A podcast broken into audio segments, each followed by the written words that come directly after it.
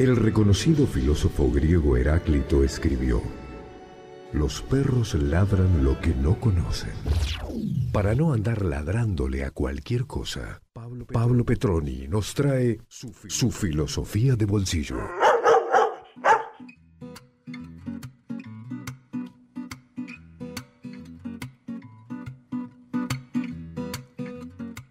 Willy, cariño, los años 80, ¿qué pienso en este momento?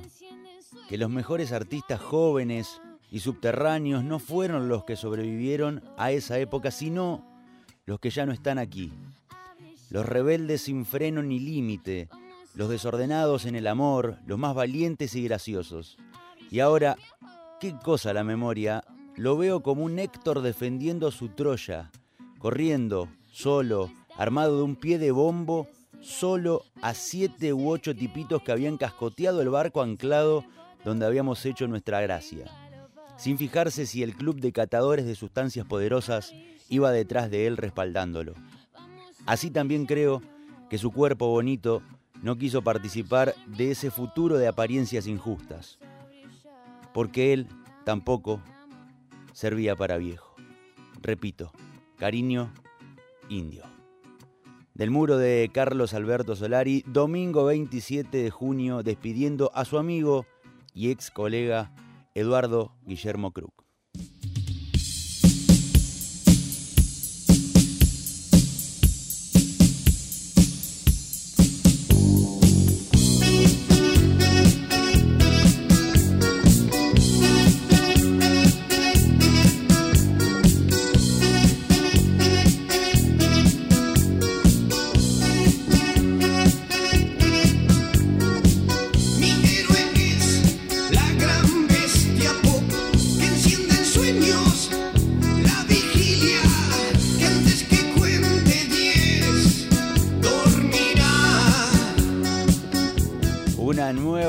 De Filosofía de Bolsillo homenajeando al gran Willy Crook y el gusto de todos los miércoles de saludarlo. ¿Cómo le va, Petroni? Bienvenido a Cuánto es Mucho.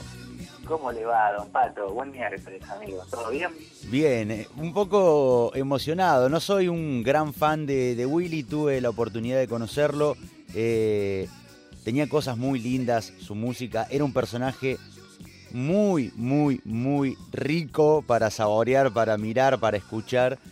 Eh, que se nos fue. Este fin de semana el saxo de Los Redondos, el líder de Funky Torinos y muchas y muchas y muchas otras bandas que integró, que formó, que condujo a lo largo de la rica historia del rock nacional. Hoy usted eligió homenajearlo de esta forma. Sí, así es. La verdad que a mí también me, conmovió mucho la noticia. El, día domingo falleció el, el amigo Willy a los 55 años eh, bueno, obviamente obra de una CB, pero bueno, la verdad que lo que abriste leyendo del indio es maravilloso. Y vos sabés que yo me acordaba de eso, Pato, me acordaba que una vez, entre tantos regresos de la radio y, pateadas juntos, me contabas que tuviste la posibilidad de entrevistarlo que fue una persona, un personaje, digamos. No, no, un personaje eh, que, por ahí debe andar guardada o, perdida en el éter esa entrevista. Eh, un personaje riquísimo que dejó títulos, eh, un gran filósofo, debo decirlo, y, lo realza mucho la, persona de Solari, ¿no? Eh, qué, poético es cuando, cuando decide serlo el indio. Él tampoco servía para viejo. Yo creo que con, con esta frase resume, no, necesitaba escribir el resto. Viste que en, una frase te resume todo, todo un pensamiento, ¿no? Eh, eso es lo que tiene la poesía. Y justamente, Pato, eh, el, bueno, la entrega de hoy la, pensé desde ahí, ¿no?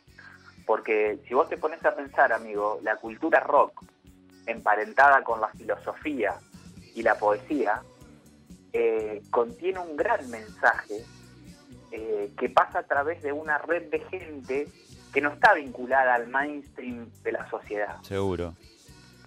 ¿No? al sentido común, decimos en filosofía. Por eso el músico, el poeta y el filósofo son antes que nada detonadores. Son primos hermanos, como quien dice. ¿no? La, la, música, la poesía y la filosofía. Exactamente, que, es un poco el tema de hoy, ¿no? Eh, la música, la poesía y la filosofía, más que presentar un concepto cerrado, abstracto, finalizado, tienen que presentar una novedad. Repito, tienen que detonar. No, puedo, no puedo dejar de, repasar las líneas de, del indio. La verdad, eh, esto, esto de su cuerpo bonito no quiso participar de ese futuro de apariencias injustas y eh, la carga emocional que tiene esto para un tipo como el indio, que está sufriendo las, las apariencias y la salud injusta del avance del tiempo, ¿no? Totalmente. En términos de él, eh, Mr. Parkinson le pisa los talones, lo, lo, tiene mal. De hecho, eh, no, no, no pudo despedirse de la gente con, con un show en vivo que es el sueño, digamos, de sus seguidores, por una cuestión de que el cuerpo no le da, no, no, no, puede estar tres horas arriba de un escenario. Y esto, amigo, es interesantísimo para ver la condición humana, ¿no? Esto de no sirvo para viejo, qué, qué humano eso, ¿no? Este, que es lo que en filosofía llamamos las situaciones límites, porque el cuerpo nos limita, el dolor, ¿no? Las enfermedades nos limitan y de alguna manera nos hacen eh, gritar ese tipo de cosas. Este, que por otro lado sería insoportable en términos de Borges ser inmortal. Ser la eternidad. Sí, sería insoportable. Se mueran todos y bueno, no morirte nunca, no, no, no, sería humano, digamos. No sé si era, este, si era Borges o quién era que decía, qué, qué aburrido, ¿no? La, la, eternidad, qué cosa, eh, ¿qué haces? ¿Qué haces en la eternidad? Eh, en, el, en el cuento El Inmortal de Borges, eh, se habla de eso, ¿no? un tipo que no se muere nunca y realmente es un bodrio porque todos los tuyos, todos los amigos se van y vos seguís ahí, ¿no? Eh, por eso, digamos, Borges juega con esto para ponerle un sentido al límite, digamos, ¿no? Este, pero sí, totalmente, Patito. ¿Qué, hay que decir mm, de, estas primas hermanas, de la, de la filosofía, de la poesía y de, y de la música? ¿Por dónde, ¿Por dónde arrancar? Mira, yo en realidad lo, lo traje porque siempre digo, Pato, de que el docente es un representante de la humanidad y de sus obras, ¿no? El docente es eh, el delegado de los poetas, de los científicos, de los artistas, y vos pensás eh, la, resonancia y la importancia cultural que tiene el docente en la sociedad. ¿No? Eh, siempre digo, tanto en la escuela como en la facu, de que hacer filosofía, amigo, no son solo los libros que hay que leer. Claro. Es decir, es teatro que hay que mirar, son poesías que hay que leer, películas, series, canciones que hay que escuchar. Vida que hay que vivir, ¿no? En resumidas cuentas. vida que hay que vivir. Vivir solo cuesta vida, exactamente, amigo. Y en ese sentido, Pato, por eso te digo, se equivoca quien piensa que, eh, digamos, un pensador es alguien que vivió en, un, en una sanguchera de vidrio toda su vida. Todo lo contrario, siempre lo recordamos al amigo Agustín.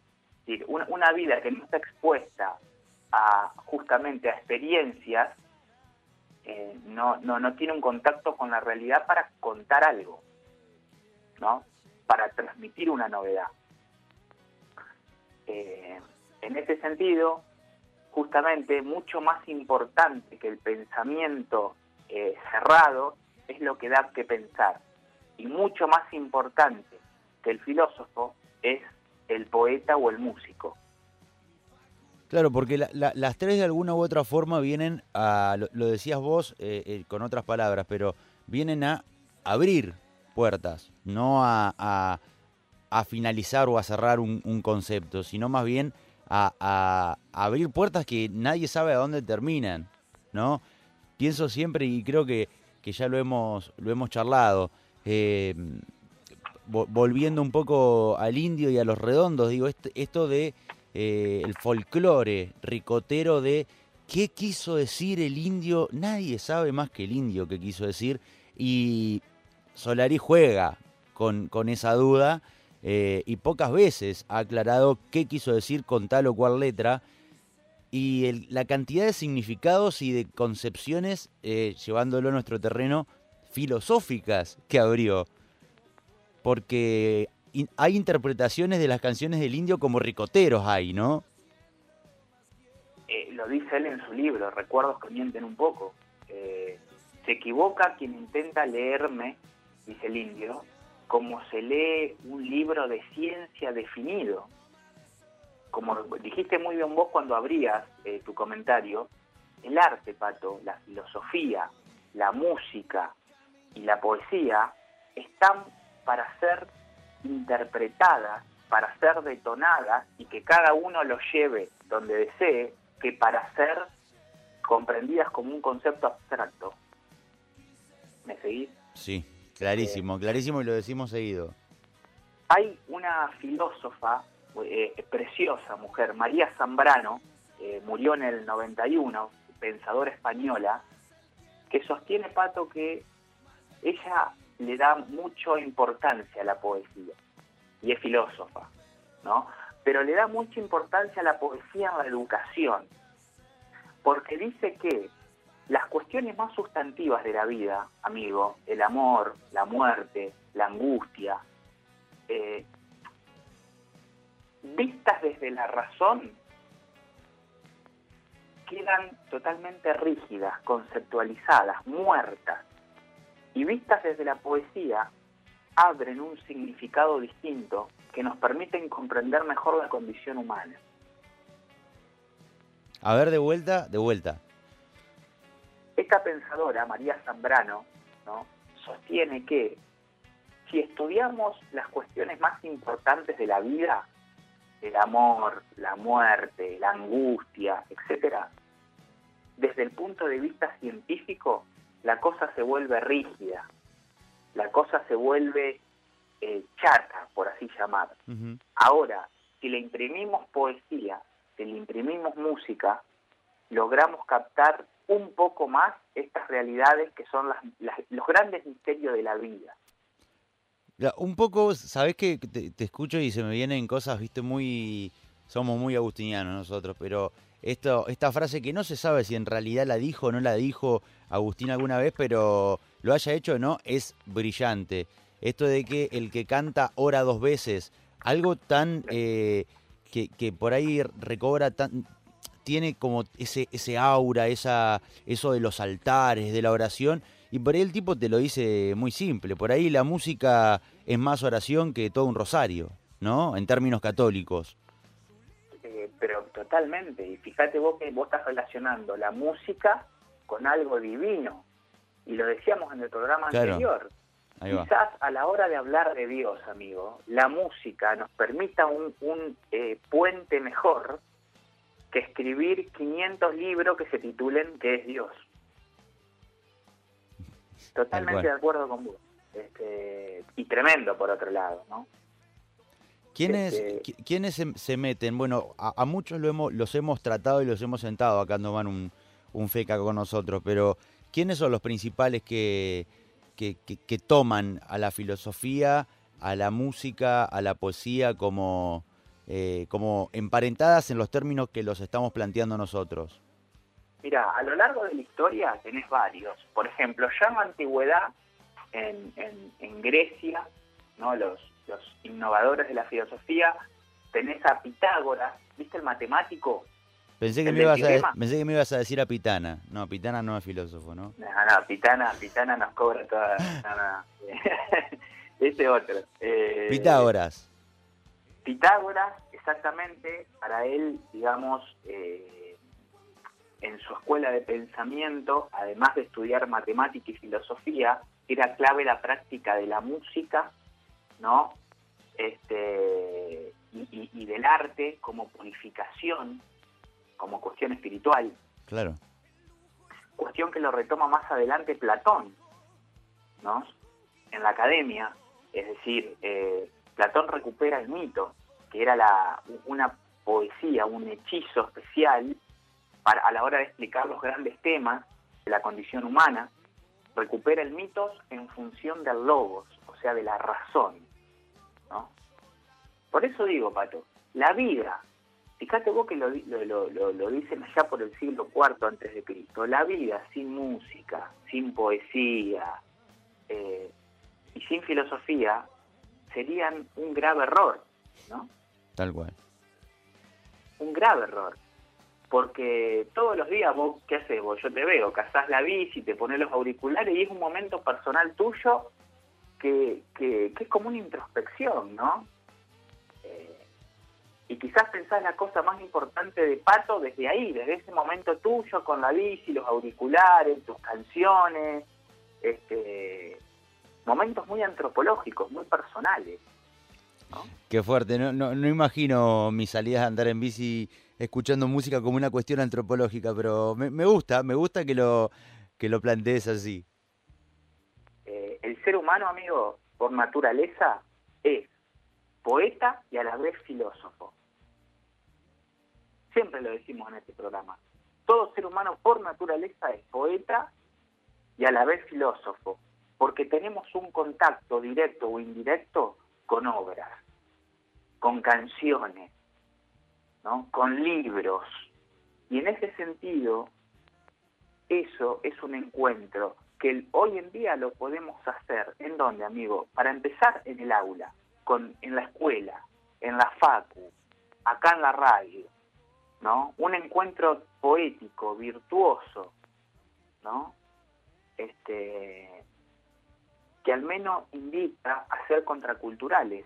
Claro. Porque quizás a través de esos márgenes, Patito, a través de, este ratito que hablamos, eh, resistamos a tanta bronca, a tanto dolor, a tanto odio, desde acá, desde la música, desde la filosofía, ¿no? lo nuestro. Excelente, diría un amigo. Excelente. Eh, bueno, pequeño homenaje eh, para Eduardo Guillermo. Exactamente. Y mira, lo último que te digo para cerrar, eh, vamos a hacer un ejercicio con vos y con la audiencia. Venga. fíjate vos la importancia de, como te dije hoy, de de, este gran aula, ¿no? que es la radio, y de, y de este espacio, pensemos esto. Si se sucediera un fenómeno como el que narra Fahrenheit 451 de Bradbury, ¿no? y se quemaran todos los libros, Pato, incluyendo los libros de historia, ¿se puede reproducir la historia del último medio siglo argentino desde las letras de los redondos y de Charlie García. ¿Te pusiste a pensar eso alguna vez? Es verdad, ¿eh? Es verdad. Y te sumaría a, un, par más, pero creo que creo que con Charlie, Los Redondos y, dos o tres más eh, tenés una una enciclopedia de, de, los de, por lo menos del último cuarto o mitad de siglo. Pero pero de la historia argentina. O sea, por eso te digo, pensar la historia desde estos discos, desde esta poesía musical, también permite cotejar la historia que nos cuenta Piña, que nos cuenta este, el otro que leemos, pero también acá en la música está este fenómeno histórico-cultural para pensarnos mejor. Excelente. Así que eh, bueno, amigo. Me, gusta, me gusta para dejarla esa. Eh. Algún día tendríamos que hablar de, la filosofía de las canciones de, del rock nacional en detalle o, la aparición de, eh, de filósofos de antaño en, en, el rock nacional. Te la dejo como desafío, Petroni. Dale, dale, lo preparamos, lo preparamos. Che. Bueno, te mando un abrazo grande y buen resto del programa, amigo. Abrazo, amigo, cuídate mucho. El señor Pablo Petroni con nosotros en un miércoles más de Filosofía de Bolsillo, homenajeando a Eduardo Guillermo Willy Cruz.